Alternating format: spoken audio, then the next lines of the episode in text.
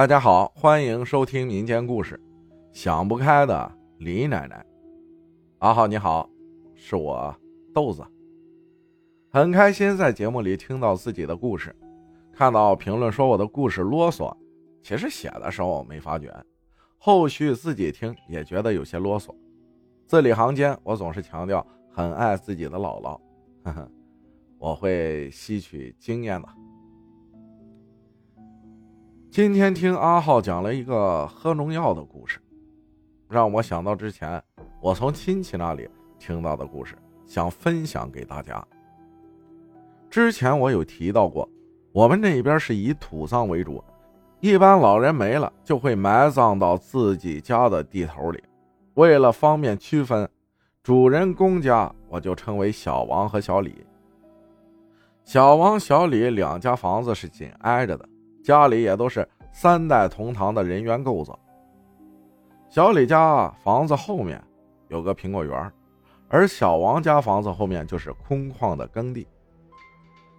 这件事源于小王家的老人老王没了，儿孙们按照习俗发丧下葬，就葬在了耕地的那一头，也就是他们家房子后面。就在老王下葬的三天后，小李家的李奶奶。照平常一样去苹果园里收拾杂草，突然他看见老王站在他们家苹果树的树杈上，就那样站着，眼神空洞的看着他。这李奶奶当时就吓了一跳，赶紧跑回了家。可能是农村的老人多多少少都见过一些事情，觉得没啥事也没跟人说，就过去了。这事儿过去几天也没发生什么事，李奶奶也没在意，就每天该干嘛干嘛。但是，就在她看见老王后的第七天还是第八天的时候，她因为一些琐事，跟儿媳妇拌了几句嘴，就喝农药了。等小辈儿发现的时候，送医院已经来不及了。只能把他带回家里，防止老人死在外面，进不了家门。回家后啊，包括儿媳在内的小辈们就在他床前哭，说：“你为啥就这么想不开呢？”尤其是儿媳妇都要后悔死了。这时候，李奶奶就气息奄奄的说：“她特别后悔。那天吵完架，正是正午时分。”他觉得有点渴，就想进房里喝点水，然后不知怎么的，就突然觉得很气，觉得儿媳妇很过分。这个时候，旁边就有个声音说：“他都那么骂你了，你活着干嘛？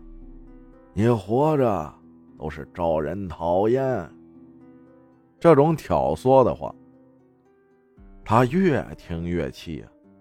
那个声音就说：“喝药吧，喝了一了百了了。”他也不知道怎么的，就真的照做了。等他意识清醒后，就已经喝了药了。他自己也特别后悔没想寻死的，但是当时啊，已经是回天乏术了。没过一天，李奶奶啊就去世了。我知道大家肯定想问。李奶奶都不行了，怎么可能说那么多？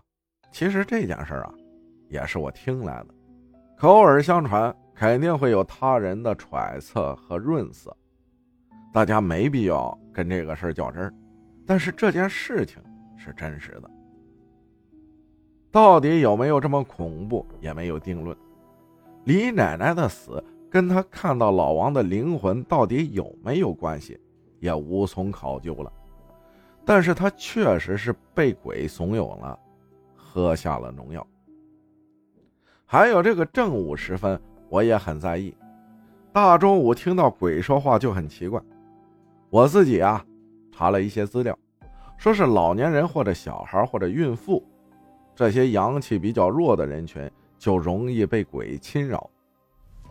可能李奶奶脑子里闪过这么一丝想法，就被鬼。